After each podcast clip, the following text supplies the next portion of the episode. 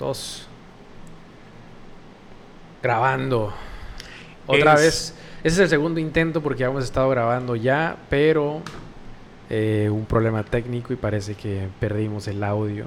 Así que Qué triste que hoy haya habido más intentos de grabación que el último mes. no, es que, a ver, si esto es que estuvo difícil la agenda, güey. O sea, Sí. en, en defensa, que a ver, o sea, no es justificación, pero lo único que podemos hacer en defensa propia es Estuvo está- apretada la esto agenda. es apretada la agenda. Y Sí. hubo eventualidades también bastante cabronas que nos impidieron bastante Sí. tener oportunidad para grabar. Sí. Así que, bueno, ya no vamos a prometer ya nada, güey. Vamos a seguir grabando cuando haya Es planetarias o alguna cosa en Importantísima. el espacio suceda como hoy.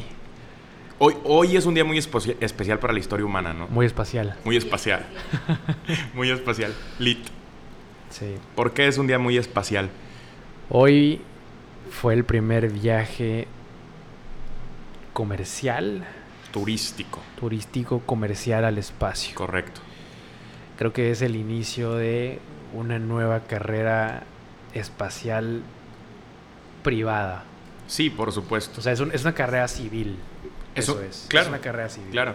Y con ello detonará a su alrededor el avance en muchísimas otras ciencias y Claro. prestación de servicios que también van a ser importantes en el desarrollo de tecnología que se puede utilizar aquí en la Tierra. Fíjate qué Muy interesante. ¿Qué? Eso. Pues que así es todo, ¿no? Sí, claro. Una tecnología persigue un fin específico, pero lo que desarrolla a su Claro. alrededor se adecua a un montón de otras funciones. Claro. O sea, el desarrollo. Es que lo que vemos al final es la implementación de la tecnología, ya sea para fines militares o de investigación, no sé, de espacial o algo así, que al final tiene. O sea, es tecnología que se usa para otras cosas. Y es de lo que estábamos hablando justo antes de que se nos cortara la primer, el primer intento de grabación. Sí. que mm, te decía yo que, que- que posiblemente ya no vamos a ver, tú decías, ya no, no, no vamos a ser una generación que vea cuando la raza humana se convierte en una especie interplanetaria, pero creo que sí estamos siendo pioneros de. O sea, ya en este momento el hecho de que el hombre comienza a salir de forma turística al espacio nos da buen- buenos indicios de que vamos a ver esta vamos a ser esta generación que vea los primeros intentos de terraformación, los primeros intentos de crear colonias en cuerpos cercanos a la Tierra, la Luna, Marte, no sé. Eso es algo muy excitante, es algo muy creo que genera mucho no sé, mu- muchas este, historias, ¿no? No- ¿Sabes de alguien que haya escrito alguna vez alguna novela basada en eso? De, de una especie interplanetaria. O sea, que el, que el ser humano. No, no sé, o sea, lo, lo- lo pregunto por. The Martian, la película de The Martian, Ajá. está basada en una novela. Y es así, de eso va. De eso va, más o menos. Sí, La voy a ver. sí, sí, sí. Estaría interesante, güey. o sea, me gustaría imaginar cómo sería eso. Híjole.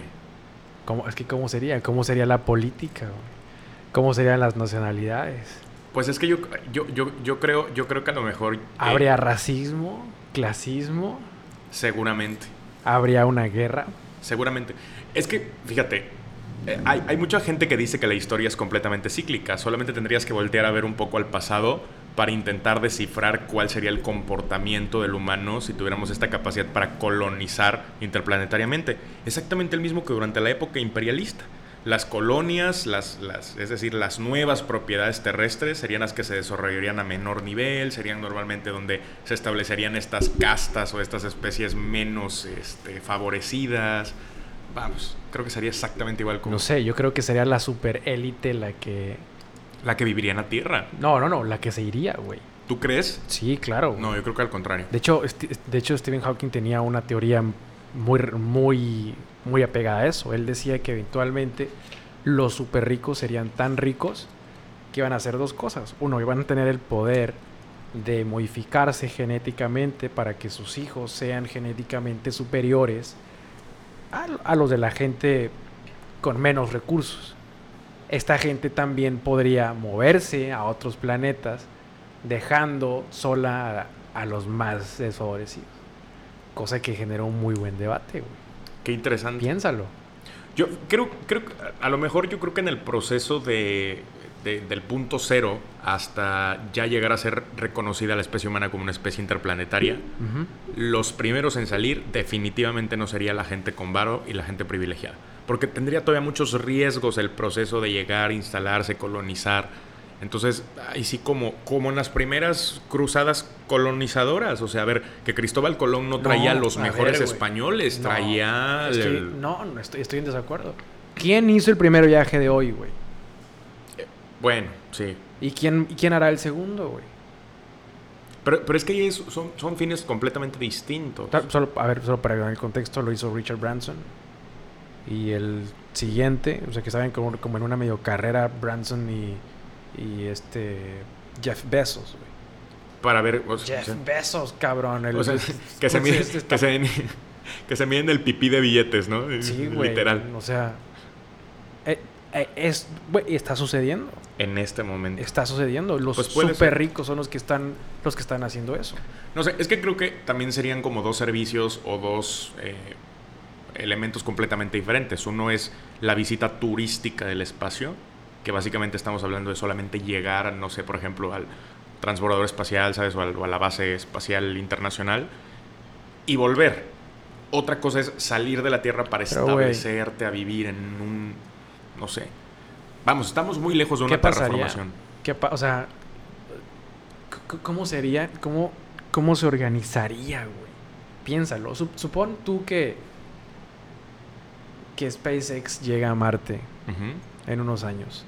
¿A quién, ¿A quién le pertenece eso? Eso está muy interesante. ¿Crees que yo creo que ya debe de existir? debe de existir una legislación con respecto a eso. Pero hay una legislación aquí. Internacional. Y entonces... Aquí. No, ya debe de existir una legislación internacional que explique más o menos cuál sería la dinámica de la propiedad en el espacio. Ok. ¿Y tus reglas de aquí, y las reglas de aquí crees que apliquen en Marte? ¿Deberían de aplicar? Bueno, pero es que, a ver, aplican toda vez que no llegue otra especie y diga, bajo mis reglas ¿Pero reclamo Marte. Pero a ver, pero si yo, si tú llegas a Marte, tú eres Elon Musk y, y, logra, y logras llegar a Marte. Sí. ¿Quién te va a decir qué hagas o qué no, güey? O sea, es mío. ¿O qué? ¿O qué? A ver, ven, sácame. ¿O qué? ¿No? Entonces está interesante. ¿Cómo se organizaría? Bueno, pero es que imagínate, por ejemplo. es que no puede haber reglas, güey. Que llegara a tal nivel la atención internacional porque, no sé, una empresa privada o un país en específico se declaró este el dueño de Marte, tipo. Güey, es que. Imagínate llegar a este nivel que, por ejemplo, se le prohibiera el reingreso a la Tierra, güey sea, lo sentencias a morir en Marte. Le dices, ah, ok, ¿no quieres dar Marte? Ok, no, hay pedo. No creo que eso suceda. No hay pedo. Es, inhumano, güey. No puedes volver a la Tierra. Es inhumano, güey. Te chingaste. Ese, güey, ese castigo no existe, güey. No está, no está escrito en ningún lado. Quédate con tu Marte. No está escrito en ningún lado. Por traicionar a la Tierra. ¿Según quién, güey? ¿Según los gringos? ¿Según los chinos? ¿Según los rusos? No, yo creo que, los salvadoreños, ¿quién? Yo creo que si no existe ya la legislación internacional de cuál es el, procedimiento de, pronto va a tener que existir y eso va a implicar grandes, grandes, grandes esfuerzos en materia diplomática porque seguramente los países que están más avanzados en la carrera del control este, espacial y la exploración espacial con fines de terraformación van a ser los más interesados en que esa legislación internacional le favorezca a sus países, ¿no? ¿Qué pasa con los demás? O sea, por ejemplo, México, creo que recién este año o el año anterior, acaba de anunciar la formación de su agencia espacial con, en cooperación con otros países de, de Fue América. Este año, con Argentina, Fue este año, ¿no? Con Argentina. No, bueno. O sea, ¿sabes? Para cuando México tenga la oportunidad de salir a conquistar, no sé, tipo, ya estamos en Urano, güey. Sí, pues ya medio sistema planetario le pertenece a Estados Unidos y China, ¿no? Güey, ¿qué, atrás estamos, güey? Tremendamente atrás, güey. Elon Musk mandó, a ver, tiene como 1500 satélites, güey. Bro. Para lo, para lo de, ¿cómo se llama esta madre? El Starlink, el, el servicio de internet. Sí, sí, sí, sí. 1500 satélites, pendejo. Nosotros tenemos el Morelos, güey. Uno nomás. No, ¿qué te pasa? Tenemos tres. Ah, no, bueno, güey. ah, no, bueno, güey. No, que se, que se cuiden los rusos, güey. Cuídate, Putin. Cuídate, Putin. Cuídate, Putin. Pues sí. Pues así la historia, bro. La verdad es que, creo que hoy es un día que debería despertar mucho la reflexión de, de toda la gente que, que este que de repente no sabemos valorar lo que tenemos aquí en casa, y por casa me refiero a nuestro planeta Tierra. La ONU ha sido muy clara en repetir hasta el cansancio que si no hacemos algo importantísimo por detener el, calentamiento global, para 2030 básicamente los estragos que eso pudiera generar en los ecosistemas serán tan graves que seguramente estará en riesgo incluso la supervivencia de la, especie como del, humano como especie. Para eso tenemos que reducir en al menos 3 o 4 grados el nivel de eso calentamiento. No, yo creo que no, pero es que eso ya no va a pasar, güey. Ya hace rato, según yo, ya pasamos esa, ese punto de no retorno. No, no, no, todavía no. Y de hecho... Está medio confuso, güey, porque hay quienes dicen que sí. De hecho, también hay eh, reciente evidencia que apunta a que la pandemia ha sido una gran aliada en el tema ambiental. La reducción de las actividades eh, pues básicamente secundarias y del turismo, la reducción de la movilidad social. No sé. Ha ayudado bastante a, reducir. ¿Ves lo que pasó en Vancouver, güey? Como a 47 grados. En Vancouver, mamón. Vancouver, güey. Sí, Ángel, pero es que lo que no nos estamos dando cuenta es que esos ya son los efectos de un claro deterioro del medio ambiente de hace 25 o 30 años. O sea, de eso precisamente se trataban las advertencias que hizo, que, que hizo la ONU. Decir, a ver, si, si estas son las consecuencias, o sea, estos, estos este, huracanes y todas estas situaciones donde las temperaturas exceden en, lugares donde jamás se han excedido tantos grados, imagínate qué va a pasar cuando lleguemos al punto sin retorno, que es este, ¿no? O sea, eso que estás hablando es el resultado de 30 años de descuidar el medio ambiente. Ahora imagínate, güey, si no hacemos algo cuando ya esos 4 grados son la diferencia entre que un casquete polar completo se mantenga en su sitio o se desprenda completamente del Ártico, ¿no? Güey, ¿has visto la animación esta de la NASA? En la que le puedes programar cuántos, ¿Cuántos metros, va a subir el nivel eh, del mar. A ver, Tierra Blanca terminaría con playa. Sí. o sea, y, ni siquiera llegando a los 4 grados, ¿eh? Como por el 2. No, pero tienen que subir como, como 50 metros el nivel del mar para que eso suceda. Sí, o sea, pero las predicciones son todavía muchísimo peor. Son 30 metros. Son 30 metros. Imagínate. Con eso Veracruz Puerto desaparece. Adiós. Sí. Para pasar a ser el puerto de Tierra Blanca. El puerto de Tierra el puerto de Tierra Blanca. Te imaginas. No, estaría mal, ¿eh? Imagina, ahora imagina cómo quedarían esas ciudades sumergidas. Yo creo que se convertirían en super eh, puntos turísticos, ¿no? Es más fácil ver el fin del mundo que el fin del capitalismo, ¿no? Por supuesto, güey. Por supuesto. Se convertirían. Te aseguro que los convertiríamos en puntos turísticos así de primer mundo. Imagínate Nueva York bajo el agua. Exacto. ¿Sabes? Como arrecifes en el Empire State, güey. ¿Sabes? Como.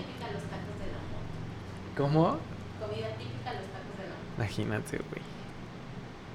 Taquitos de la moto, de Highway Camarón. Taquitos de la moto. Pero es que no saben, son unos tacos muy buenos que venden acá. Son unos tacos muy buenos, pero también así de buenos. O sea, es directamente proporcional su buen sabor a su nivel de grasa. A nadie le importa, güey. Si vas a comer tacos, a nadie le importa la grasa. No, sí te, o sea, si no te importa, o sea, sí no te importa, pero, pero también hay cierto nivel. Y estas son unas cosas deliciosas, pero sí están bañados en grasa. Pues sí, cabrón. Pues, pues, si ya lo sabes, pues eso es lo rico, güey. Es como si dijeras, ah, me voy a comer unos chicharrones, pero no, porque tienen demasiadas calorías. Pues sí, pendejo, pues son chicharrones, güey. Pues cómete una, muerde una lechuga y un tomate, güey. pues sí, es verdad, sí es verdad. Pero bueno, eh. ¿De qué íbamos a hablar? ¿Tú tenías un tema preparado? Yo sí, yo tengo, un, yo tengo un tema, yo tengo un tema. ¿Cuánto tiempo llevamos?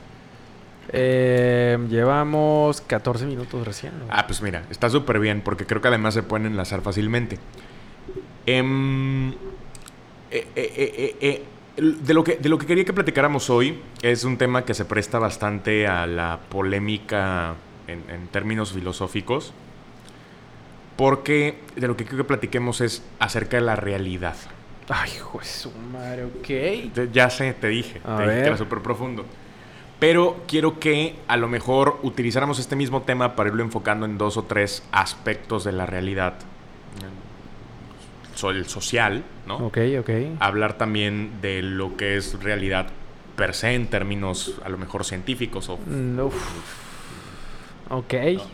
Y por otro lado, el punto intermedio entre esas, que Ajá. es lo intersubjetivo, ¿no? Lo que no es ni subjetivo Santa madre, ni completamente objetivo. ¿Estás drogado, güey? No, no, no, no, no. es más, hasta te voy a justificar de dónde viene esta idea. A ver, dale. Eh, es, es con lo que remata eh, Yuval Noah Harari, que ya muchas veces lo hemos re- este, recomendado en este espacio, Ajá.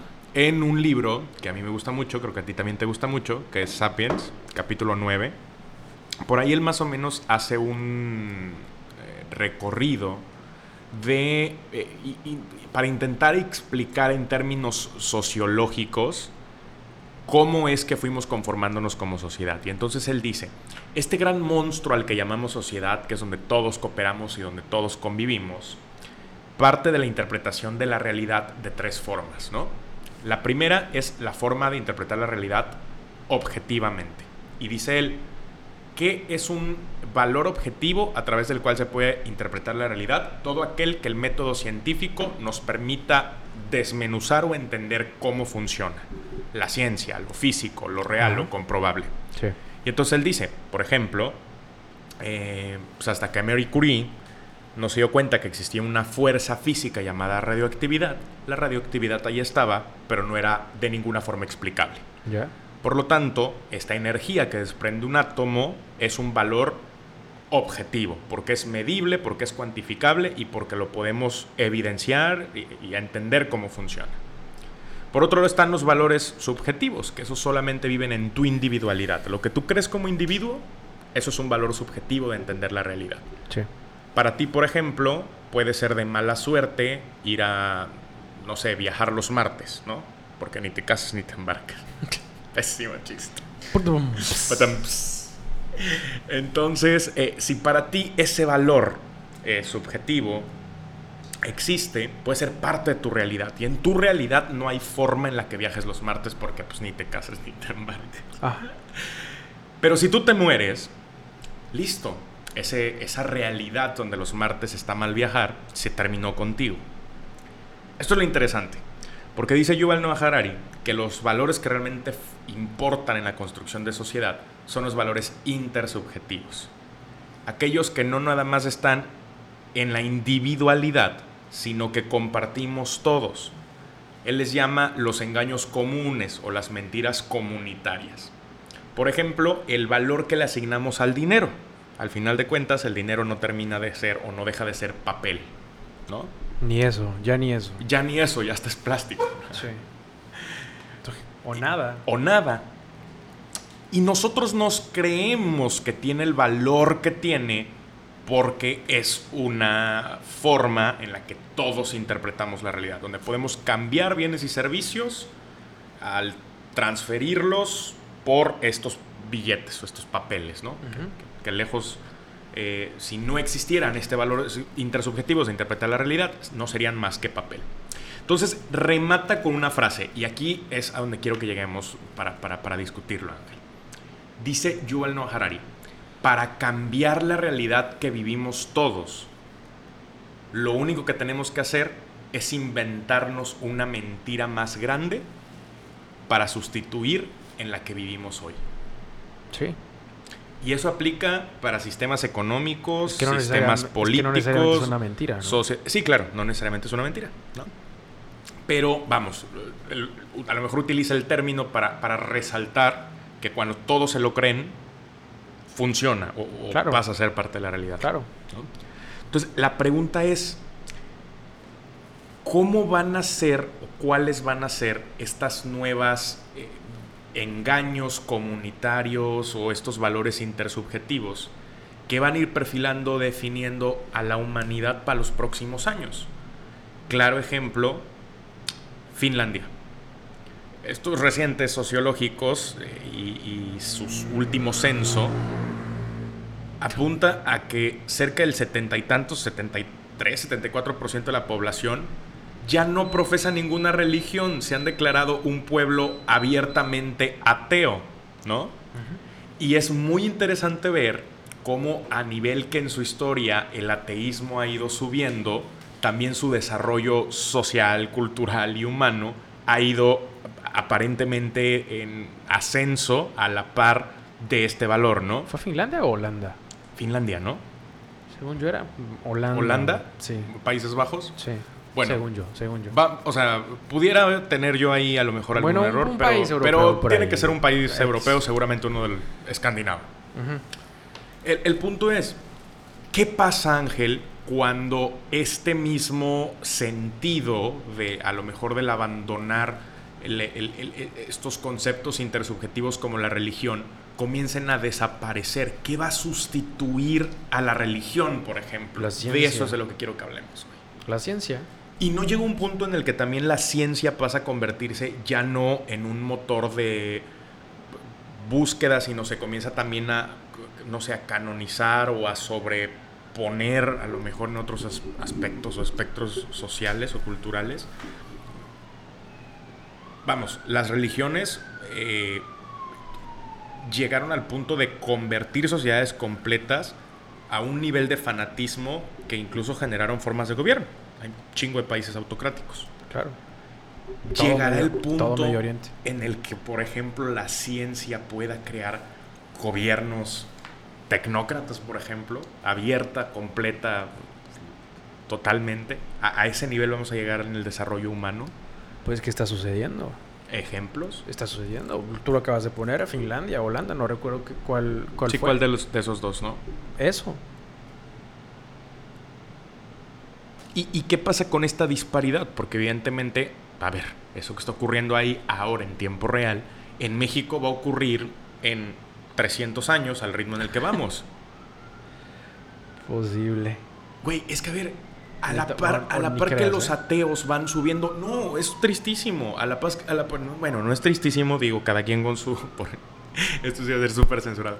Este, cada quien con sus, con sus creencias, ¿no? A la par que, que los ateos suben en estos países este, europeos, en México suben los profesantes o los creyentes, por ejemplo, en la Virgen de Guadalupe. Ese dato es cierto. Es cierto, güey.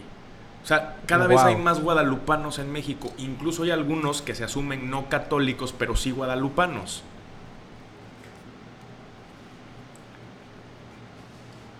Pero en proporción. En proporción. O sea, en proporción de la población total de Sí. México, aumenta el. Aumenta el número de guadalupanos año con año. Wow, no, no sabía eso. Y no está proporcional, por ejemplo, al incremento de profesantes católicos. Es decir, hay algunos creyentes que solamente creen en la Virgen Guadalupe, mas no creen en la Iglesia Católica como tal, o en la Iglesia Cristiana. O sea, imagínate de ese nivel. Entonces, a lo que quiero llegar Pues es- sí, ¿no? Pues hay, hay mucha gente que cree que en el San Juditas, pero no van a la iglesia. Hay gente que solamente cree en la muerte, güey. Y, y creen en un solo santo, pero no creen en la religión completa. no, en, el, en el- en el paquete Ajá, completo. Exacto, como que adoran solamente una parte.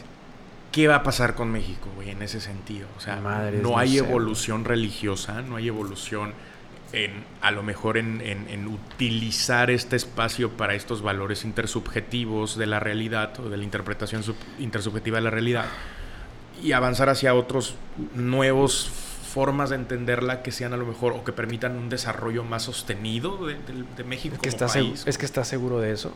¿Qué? ¿Estás seguro que, o sea, estás, estás asumiendo que hay una, que la correlación, o sea, que hay una correlación negativa entre el porcentaje de creyentes con el nivel de desarrollo? Es que no, no, o sea, no, no, no O nada sea, más que- lo creo. Creo que la pregunta correcta es, ¿está mal? No, es que no nada más lo creo, hay evidencia de ello. Ok. A o sea, a mayor nivel de em, eh, creyentes es común encontrar, sobre todo en los países en vías de desarrollo, mayores o menores niveles de, por ejemplo, pobreza y de educación.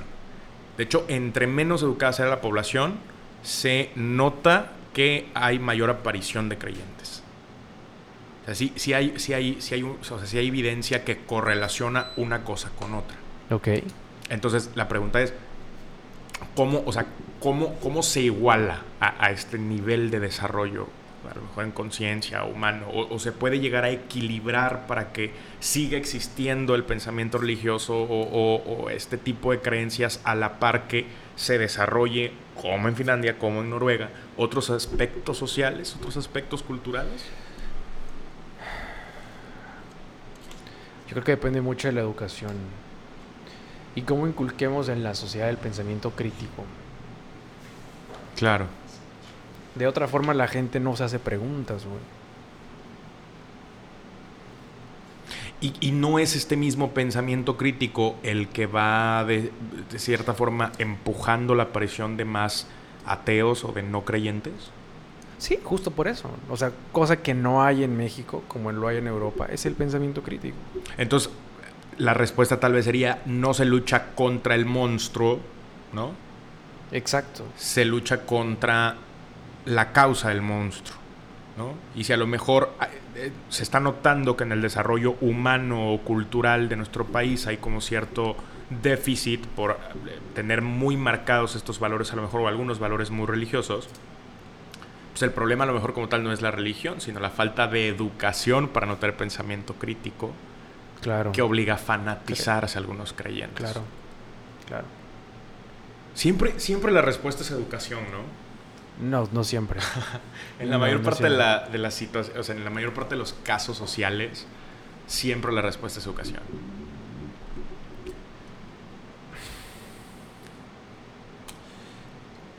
Pero fíjate que no necesariamente eso es malo, güey. Piensa en ejemplos como Israel, por ejemplo. Ajá. Es un país súper desarrollado, güey. Y la gente es profundamente creyente. O sea, creer en algo. Mm. Pero es que... O sea, no, o sea, creer no tanto en el hecho de la ciencia, sino en la creencia religiosa. A ver, primero, no necesariamente tiene que estar peleada una cosa con otra. ¿Me explico? Israel es un buen ejemplo. Pero, pero lo que yo creo, a ver, es que hay, hay, varios, hay varios aspectos, aspectos de, de- de Israel que no pueden ser equiparables porque Israel es la excepción en muchos sentidos. Por ejemplo, que no tenían ningún otro elemento de identidad excepto su religión en la reciente conformación del país. A ver, estamos hablando cuántos años tiene Israel de vida Pues, como nación. ¿Setenta y tantos? No sé. ¿cu- ¿Cuándo fue que los declaró la ONU? Sí, ¿no? Por ahí de... No sé. Te, debo, te debo el dato. Yo pero también, fue hace poco. pero es muy poco, es un país realmente joven.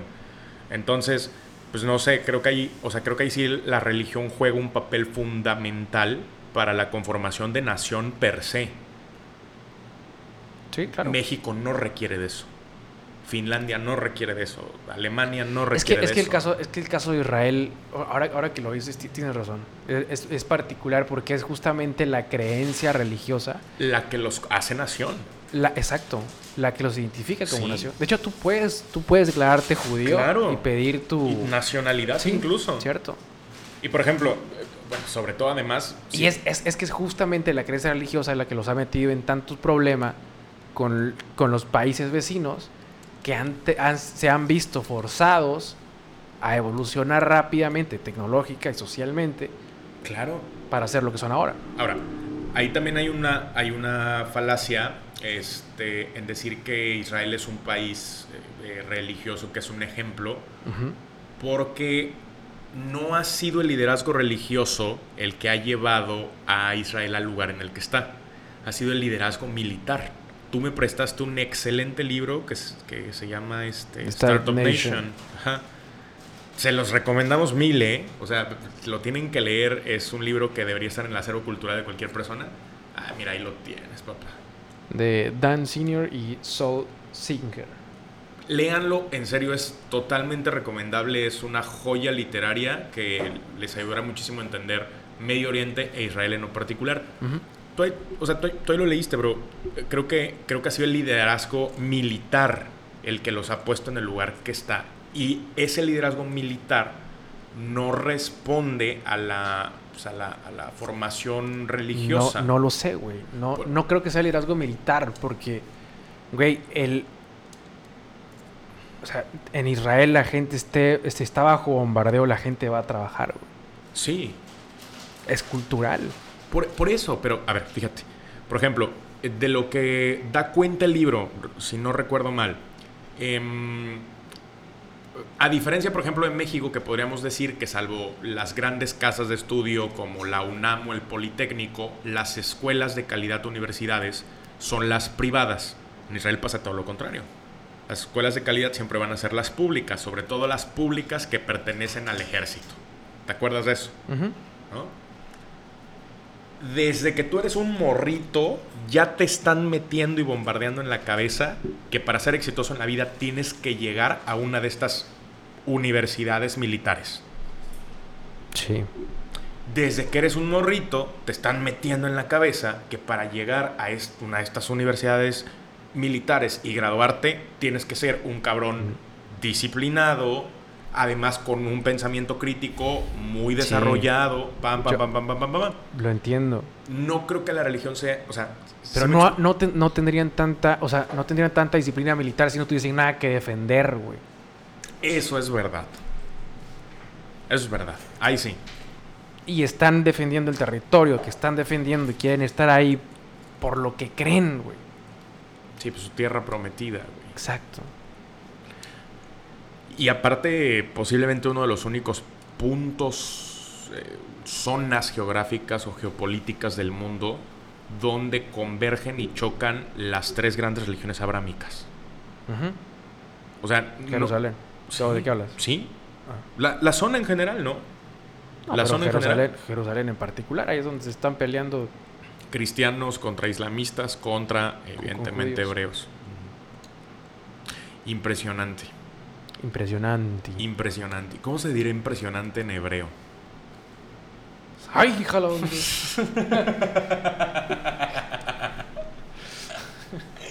Ay, perdón, unos le, amigos le judíos. rayo. No, no es cierto. Todo nuestro respeto para ustedes. Sí, la verdad es que sí. No, no nada más nuestro respeto, admiración. La Sí. verdad es que son unos, unos bárbaros de, de- del desarrollo Güey, la, lo- güey, la forma que tienen de unirse es envidiable, güey. Impresionante. Tienen una forma, tienen una forma tan unida de trabajar Ajá. que toda la historia los han, o sea, han sido culpados de conspiración, güey. Sí, porque es un pueblo que sin importar en qué momento de la historia se encuentre, sabe brillar sin importar el contexto en el que se encuentre. O sea, tra- o sea, trabajan entre Trabaja, ellos. trabaja, trabaja, trabaja, trabaja. Son súper, son súper emprendedores, Sí. güey. Sí, sí, sí. Súper emprendedores. Son como el Monterrey del mundo.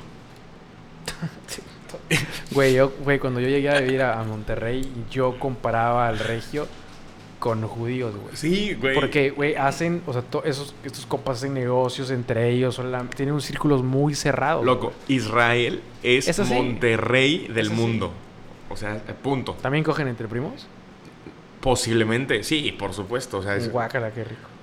O, sea no, no, no sé si te has dado cuenta que las, o sea, las, fami- las prominentes familias eh, judías siempre son, no sé, tipo Cohen Pérez, o, ¿sabes? O, to- o sea, ambos apellidos son judíos. Ya. son hebreos. Entonces, como que sí, eventualmente yo creo que pues tampoco es como que sean tantos en el mundo como para que tengan mucho donde seleccionar. Seguramente entre primos, sí. Sí, cómo no. Te digo, son no el Monterrey del mundo. ¿No habrá una cosa religiosa que se los impida? Les vale, seguro. A ver, güey, a ver, en su mito, en su mito, Ajá. por ejemplo, Noé tuvo que repoblar el planeta con sus hijas y entre, ¿sabes?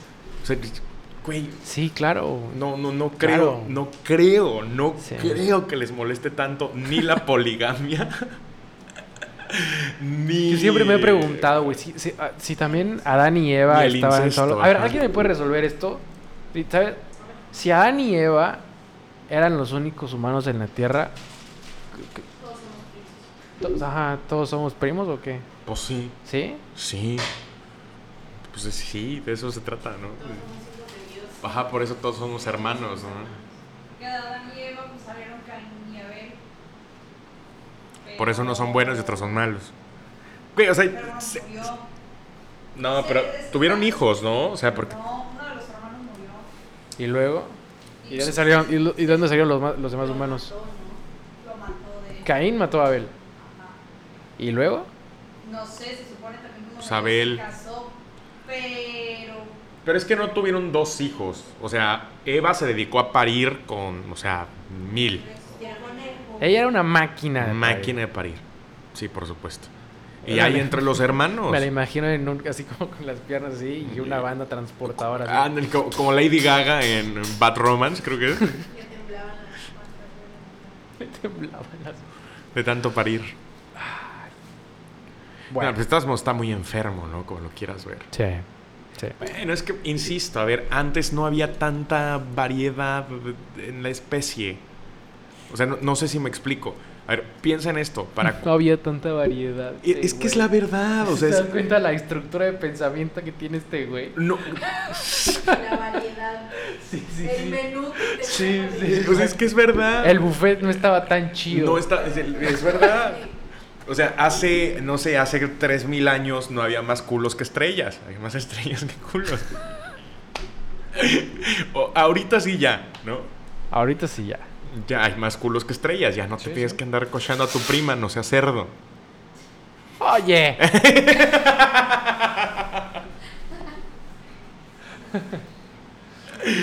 Ay, amigo. ya le cayó el chiste. Sí, ya le, No. ya, ya le cayó el chiste. Ah, no Ay, pues sí. Este, La verdad es que me, me- estoy, estoy, estoy muy contento de que estemos grabando otra vez. Y este capítulo me está gustando muchísimo. ¿Sí? Sí. ¿A ti no? Sí, sí, sí. Especialmente porque lo estás desar- desarrollando tú. Ah, posiblemente. Perdón.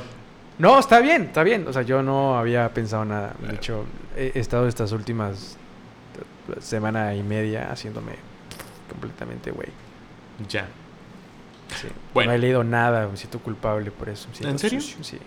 Normalmente siempre traes como algo abierto, ¿no? Siempre traes un libro abierto. Sí. Vamos. Sí. Si no lo has terminado, vamos, siempre hay algo por ahí que estés. Nada esta semana. No he leído nada, güey. No, he tocado un libro hasta ahorita que... Y me siento mal por eso. Bueno, ¿No te pasa, güey, que a veces como que... Como que sientes culpa de, de ver la tele, güey? Sí. De que, puta, güey, Sí. te estoy teniendo Sí, un sí, pinche día demasiado improductivo, güey. O ver series o, o lo que sea. Sí, güey, sí, güey. Y así he estado. Una, porque... Para, para los que no saben, traigo bien madreada una pierna. Y, y estoy... En, postración. Pero madreado nivel, o sea, se lo cogieron cuatro ninjas. Así. No, no, no, no eran ninjas, güey. No, tuve una cirugía en la rodilla donde prácticamente me la reconstruyeron completa. Porque era completamente inservible. Y, y- y ahora no me puedo mover mucho. Este güey llevó al máximo nivel posible el me chingué la rodilla. Sí, sí. Todo lo, todo lo que me puede haber jodido en la rodilla, todo estaba jodido. Todo lo que sea jodible de una rodilla, Sí, este sí. güey se lo jodió. Sí, sí. Entonces, pues no puedo, no puedo caminar mucho y, y duele, güey. Entonces, los analgésicos, la verdad es que me traen medio, medio tonto. Medio güey. sonso, sí. Sí. Y no me da por leer. O sea, si me pongo a leer algo, es como, ajá, ¿qué, estoy leyendo, güey? Los audiolibros no se te dan. Ah, sí, no, sí, no, porque, de- de- no sé, güey. No lo voy lo intentar, lo voy a intentar, Pero lo voy a intentar. sí, yo también- Lo voy a intentar. Sí, sí, sí. Yo decía lo mismo y de repente, por ejemplo, hay algunas, algunas obras que son muy tediosas, sobre todo los clásicos, son muy tediosos de leer. Pero si los escuchas, cambia bastante la dinámica. Entonces, este. Yo lo intenté, o lo, lo- lo estuve intentando con clásicos y me funcionó bastante chingón. Deberías intentarlo. Y pues hay recomendación para toda nuestra audiencia. Inténtenle a, la, a los audiolibros. Se van a llevar buenas sorpresas. No, no lo intento. He escuchado solamente un audiolibro en mi vida. Me fue súper bien. Era El monje que vendió su Ferrari. Bastante comercial y popular. Sí, La sí, novela. sí. Sí, sí Pero la verdad que chida. sí. Está buena. Sí. O sea, Pues es como literal. ta- A ver, es que también esto, ¿eh? No. Problemas técnicos. No, no. no. La musiquita está de TikTok, ¿cómo es? ¿No es esa? No. Esa es la de los Simpsons, ¿no? A ver. Ajá. Sigue mientras yo, mientras yo arreglo esto.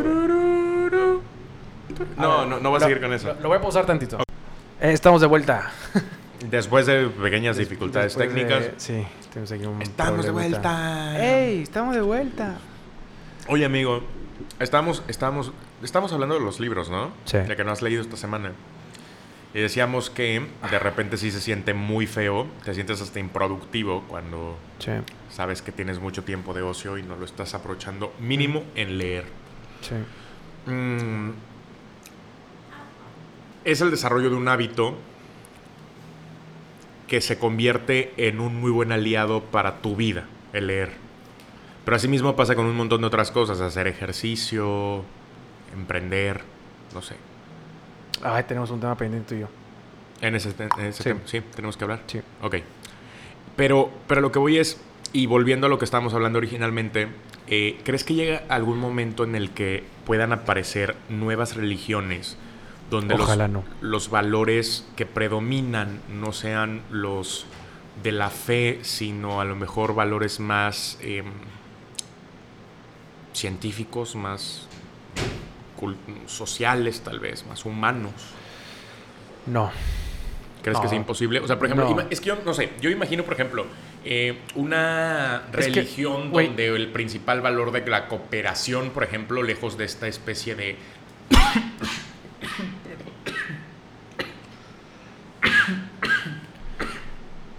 Coronavirus. Te atoraste, güey. Me atoré con las galletas. This shit is real. real. This shit is real. ok, ya. Desde que, imagínate, esta, una religión donde el principal valor de convivencia no sea como esta especie de comunidad donde te reúnes para cantar, sino a lo mejor sea esta comunidad donde te reúnes para emprender. Por ejemplo. Pues que eso no tiene que ser una religión, güey. Ah, Ajá, no, pero es más fácil creer en algo y, y seguir esos valores intersubjetivos que comprarte la idea de que emprender es bueno nomás así porque sí. Hay, hay detrás toda una cadena Creo que te de... entiendo, creo que te entiendo. O sea, está haciendo que haya. que haya una. Como una estructura de creencia detrás del emprendedurismo. del emprendedurismo, del trabajo social con fines caritativos, de la diplomacia, de el desarrollo de las habilidades. eh, Pues eso es una corriente política, ¿no? eh, Es una eso, o- sea, lo que estás diciendo es una ideología política. ¿O cuál, es la cuál sería la diferencia? O sea, ¿por qué, por qué una religión basada en lo que tú dices no Ajá. sería una, una corriente ideología política? Porque una corriente ideológica y política es transformable de acuerdo a las circunstancias de la sociedad. Se va adaptando. Y normalmente la religión perdura.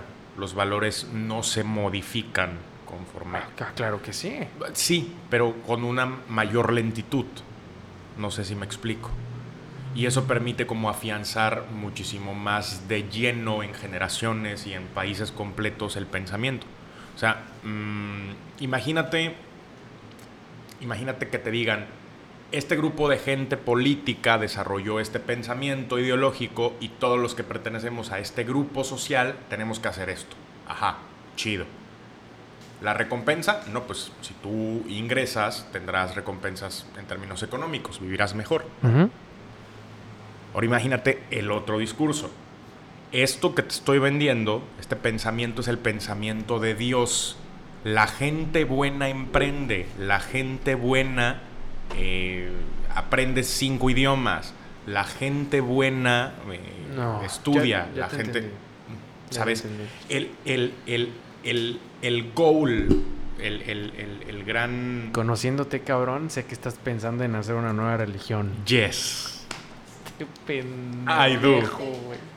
Qué pendejo. Eso no va a ser No, no, güey. No. Estaría bien vergas. No, no, cabrón. Ya basta. Yo creo que el tiempo de las religiones en la historia humana ya, ya se pasó. Bueno, ¿y qué tal si es el momento, insisto, de crear un monstruo más grande? que algo, a ver, que algo lleve No. un nombre no necesariamente No. tiene porque... No. No. Ángel, es que, a ver, Es la evolución crear- de la religión fue el sistema político. Crear, tú, tú mismo crear- crear una religión implica indirectamente crear una institución de sometimiento a una población. Eh, Pero porque las que tenemos en este momento son instituciones de sometimiento. Es que eso es, es que eso es una religión, güey. Ah, Por eso, ¿sabes a lo que me refiero? Tú, tú crearías Vamos una a crear religión algo, algo que lejos- para someter. Ay, cabrón. Ya, oigan, paréntesis, ahorita se me viene a la mente. Por favor, antes de que se me olvide hacer esta recomendación, por favor, vean en Netflix el documental de cómo nace un dictador. Ay, no lo he visto. Y no, no me lo recomendaste tú, me lo recomendó un cuat- Adán. Se los puse en el, en el Ay, grupo de WhatsApp. claro, lo, lo pusiste en el grupo, Sí, es sí, verdad. sí. Véanlo, por favor, es una joya. güey. Ahora. Pues nos ahorita ahorita. ¿no? Órale, jalo. Sí. Entonces, se me olvidó que te estaba diciendo. Eh, que me decías que eso es una religión, un, un sistema de sometimiento, una Claro. institución de sometimiento. Claro. Yo creo que eso ya pasó.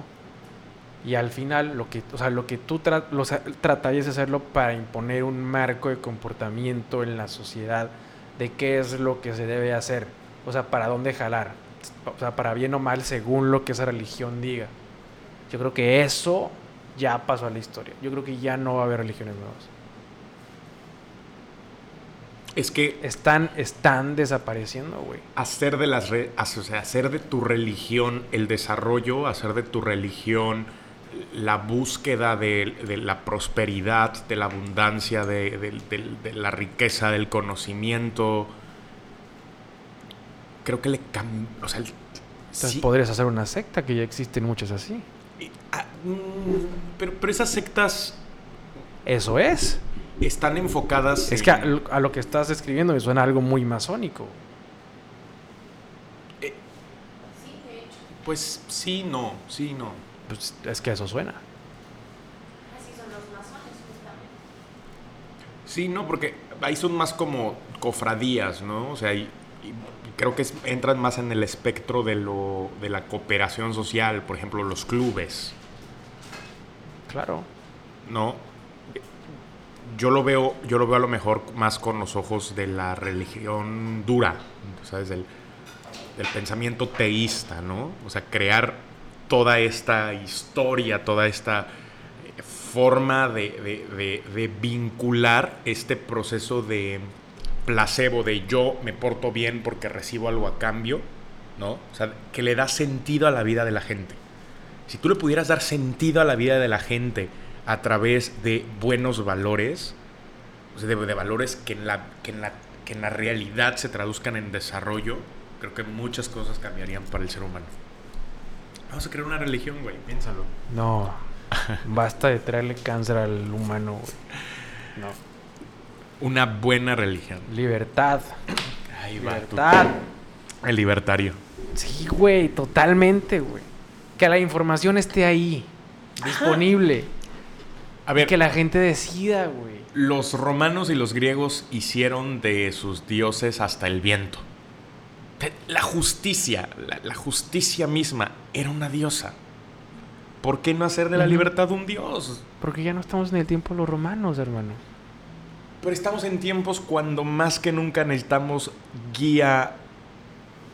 Eres potencialmente un tirano, güey. No, Sí, cabrón. no, no, no. Sí, Ne- güey. ne- ne- necesitamos. Sí, ¿Cómo güey. Posiblemente. No, no, no, no. Ay, qué feos, güey. ¿Cómo te atreves a compararme además con de senda cosa? Eso diría un narcisista. Exacto. Ahí, ahí- ahí sí no voy a discutir nada. El narcisismo es una de las características esenciales de un tirano. Ajá, bueno, una. Vamos, no es para tanto. Una no es ninguna. Ya, mira. Como veo, como veo que, que- que no me está saliendo convencerte que fundemos una religión, No, güey. de ninguna manera. No. No me está saliendo. Vámonos, a- vámonos al siguiente. No, un sistema. vámonos al siguiente. Un sistema político. A ver. ¿Cómo sería? Obviamente ya sé que va- cuál va a ser tu respuesta, pero la audiencia no lo sabe. ¿Cómo sería en tu mente este modelo político perfecto? El siguiente. O sea, es del que hablábamos hace rato de cómo, o sea, como cuando ya somos una especie interplanetaria, así, cuando, cuando ya lleg- hayamos llegado al nivel máximo de desarrollo social, ¿cómo te imaginas al sistema político? ¿Cómo funciona? ¿O no existe? Es difícil, güey. Puta, no sé. Es que no sé cómo se fuera a comportar la sociedad en un. O sea, viviendo en una especie interplanetaria, güey. No sé. Hoy, o sea, a las condiciones de hoy, yo. ah, Güey, bien sabes que soy, tengo una idea muy minarquista. Ajá. En la que yo creo que el gobierno debe tomar. El papel menos relevante posible en la conformación de sociedad. Exacto, exacto. Yo creo que la gente, o sea, la evolución del gobierno es eliminar a los gobernantes. Pero desafortunadamente la, el desarrollo em, político actual y sobre todo el tecnológico también pareciera estar apuntando a todo lo contrario. A una vez a una interacción cada vez mayor del gobierno, incluso en, No lo creo. en la conformación de, No de- lo de creo. los perfiles. Lo que sucedió hoy no tuvo nada que ver el gobierno. Ah, claro, pero, pero estamos hablando ahí de, de dos cosas muy diferentes, ¿no? No, estás hablando del desarrollo tecnológico y científico y Por eso. dices que necesitas de un pero ¿quién lo empujó? O sea, no, no, no lo empujó Elon, no, no lo empujó... Claro que sí. O sea, sí, en este momento, pero vamos. Los putrimillonarios están haciendo una carrera. sí, hermano, con- pero esa carrera viene desde la aparición de la NASA en la década de los 70s, Ujú, 60s, ¿no? sí. Entonces, no es como que no es como que los pioneros de todo este proceso de desarrollo tecnológico haya sido como tal este sector multibillonario. Es decir, ellos están empujando esta parte, esta rama de la exploración espacial, que es la turística. Pero, pero vamos, al final de cuentas, el, el desarrollo de la tecnología como tal, pues sí le pertenece a los modelos de gobierno del mundo. Rusia, Estados Unidos, durante la Guerra Fría, ellos fueron los principales promotores de todo este proceso de desarrollo tecnológico. No lo creo. Sigue sin creerlo así. Sí. Güey, toda la guerra. ¿Tú crees que Estados Unidos, el gobierno, produce sus propias armas? No, son particulares. Y las desarrollan particulares. Los aviones, las armas, todos son particulares. El gobierno no lo hace por sí mismo. Estados Unidos, Ajá, pero- Estados Unidos es lo que es hoy gracias a el, el- el periodo de desarrollo de la posguerra en la que todos los países quedaron todos hechos mierda y toda la capacidad productiva quedó en Estados Unidos. Sí, eh, eh, eso es, algo innegable. Una guerra siempre va a ser uno de los mejores eh, detonadores económicos y sociales en cualquier momento de la historia. Para algunos. O sea, vamos, siempre va a haber un bando beneficiándose de una guerra. De alguna u otra forma. Económicamente, socialmente, de alguna forma siempre va a haber una nación beneficiándose. A México le pasó durante la Segunda Guerra Mundial. ¿Qué le pasó? eh, tuvimos un extremo repunte de desarrollo económico. De 1937 más o menos al 46. Pero por Estados Unidos, porque Estados Unidos le estaba yendo de huevos. Sí, y aparte nos estaban mandando un montón de manufactura Claro. y nuestros puertos se desarrollaron porque se le invirtieron millones para poder estar sacando por nuestros puertos de altura todo lo que se iba para la guerra. No, salía por Estados Unidos. No, buena parte salía por México también. Estaba leyendo eso hace no mucho. Ok, ese dato nuevo, no lo sabía. Sí. Pero sí, durante la guerra Estados Unidos se enfocó solamente en la guerra, en producir armas, aviones, tanques, municiones. Dat- dato real, hicieron armamento suficiente para acabar para entonces 17 veces con la población mundial. la mierda. O Güey, sea- las fábricas de lavadoras hacían bombas, güey. Sí, sí, sí, sí, las, eso sí es verdad. las fábricas de coches hacían aviones.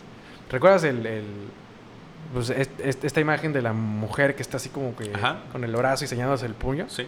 Güey, porque ahí fue donde las mujeres comenzaban a trabajar. Las mujeres migraban a las fábricas. You can, ¿no? Ajá, exacto, el G- ajá, you can. Y, güey, o sea, se hicieron fábricas nuevas, pero como idiotas. Toda esa capacidad productiva, que no era del gobierno, sino era de particulares, fue lo que provocó que Estados Unidos ganara la guerra.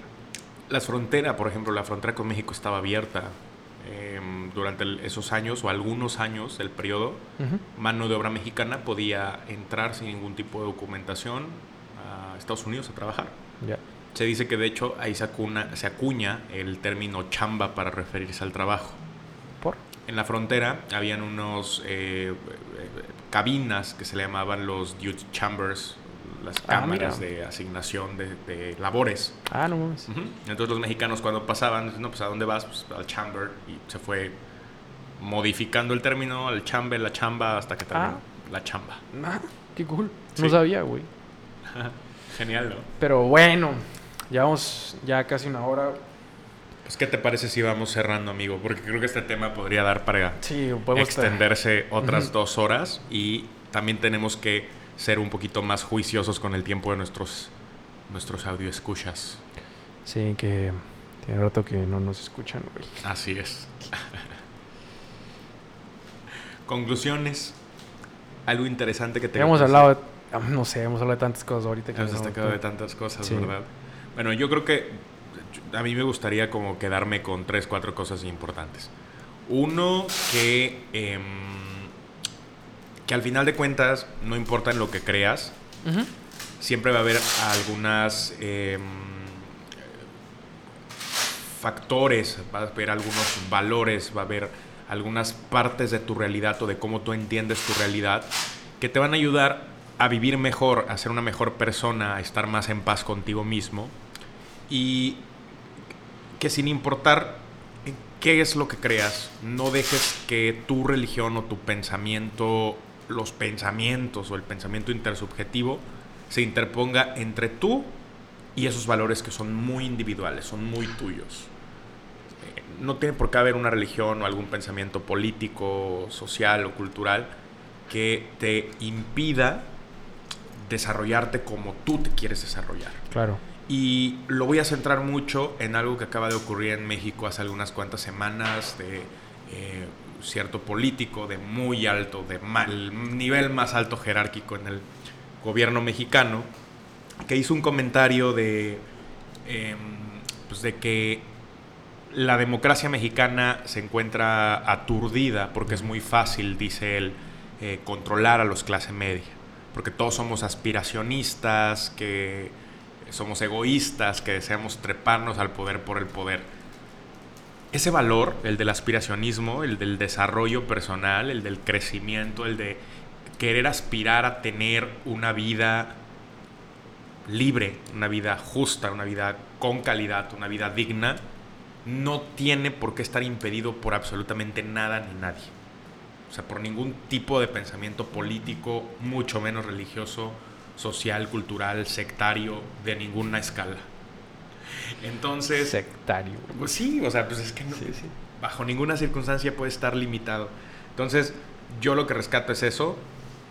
Crean en lo que crean, mantengan siempre como que muy vivos esos, esos valores que te dan identidad a ti y no dejes que nadie te diga en qué creer. Desarrollalo por tu cuenta y eso. Creo que, creo que eso es lo que yo hoy aprendí y pude rescatar de todo lo que discutimos, amigo. Yo voy a ser más breve. Yo creo que debemos aprender a ser buenas personas sin el soborno espiritual del pase al paraíso. Sin el mm, payback. Sí. ¿no? Sí. Sí, porque mucha gente es buena bajo los valores religiosos Sí. Es que yo, yo creo que la gente, porque vas en, en exacto, o sea, la gente, exacto, o sea, la gente creo que es buena porque creen que al morir van a entrar al reino de Dios, sí, o sea, porque van a ser juzgados Sí, y van a Sí, sí. O a Nirvana si eres budista. Exacto, o- exacto. Solamente si eres bueno. Si, Mm. pas- si, el- si en el juicio lo pasas, te van a dejar entrar. Y, y- creo que vivir, porque de alguna forma es vivir con el miedo, vivir con la amenaza de... Condicionado. Exacto. Y a mí me parece bueno el ser buenas personas, ser un buen ser humano. sin ese sin ese soborno de tienes que ser bueno porque si no no entras. Claro. Yo alguna vez lo había escuchado con un ejemplo, ¿no? De cuando vas a. Cuando vas por la calle y te encuentras a un niño Ujú. que está pidiendo una moneda o algo. Mucha gente lo primero que hace es decir o pensar: Esta es mi buena obra del día. A ver, no le estás dando la moneda porque la necesite, no le estás dando la moneda porque sepas. ¿Estás bien? Que esa Sí. moneda va a ser de ayuda para alimentarlo, para lo que sea. Le estás dando esa moneda porque lo que quieres comprar con esa moneda es un favor divino. Estás diciendo, con esto estoy pagando mi buena obra del día, con esto estoy pagando Es mi... que eso es muy difícil, güey. Es- Eso es muy difícil de eliminar porque al ¡Qué final horror! porque eh, güey, es muy difícil liberarte del ego, porque si o sea, tú haces una buena acción porque eso te hace sentir bien a ti. ¿Me explico? Al final hacer algo bien por alguien más es un placer personal y al final estás siendo egoísta porque te estás haciendo feliz a ti. Que al final está bien. Pero no deja de ser que haces algo por ti mismo. ¿Me explico? Pero bueno, Es decir, no un motivante empático, sino uno Ajá. egocéntrico, exacto. Egoísta diría yo. no egoísta. Estaría muy interesante que para el próximo capítulo habláramos de No eso. lo vamos a hacer, No lo así vamos a que hacer. no, no se lo vamos Sí. a prometer porque seguramente vamos Sí, a hablar sí, de cualquier otra mamá. dinosaurios. O igual y sí. O no igual y sí. Sí, igual no tenemos un tema y simplemente platicamos así como hoy. La verdad es que la de hoy estuvo... eh, fíjate que hoy, hoy recobramos como muchísimo de la esencia del podcast. ¿Cuál? Esa, la de charlar sin... Sin guion. Sin guion. Ajá. Nos fuimos saltando de tema en tema, pero al final de cuentas como que regresamos al- a lo inicial. Me gustó mucho el capítulo de hoy. Espero Gracias, que la, amigo. Espero que raza también. Sí, yo también espero que les haya gustado mucho. De nuevo, discúlpenos por la ausencia tan larga. Y pues aquí estamos una semana más. Ojalá, ojalá y sea de su agrado el capítulo de hoy. Vámonos. ¡Vámonos! Vámonos. Raza. Abrazos, bendiciones. Eh, espero que estén bien. Yo también, los quiero mucho, clase medieros aspiracionistas. Espero que estén bien, raza. Todos, en serio. Eh, esta última semana he visto que hay mucha gente teniendo problemas y he sido como que muy empático. Así que, amigo, tú que estás escuchando esto, amigo, amiga, de verdad que espero que pronto sanes de eso, de lo que no hablas con nadie. Sí. Un abrazo, buena vibra. Bye. Adiós.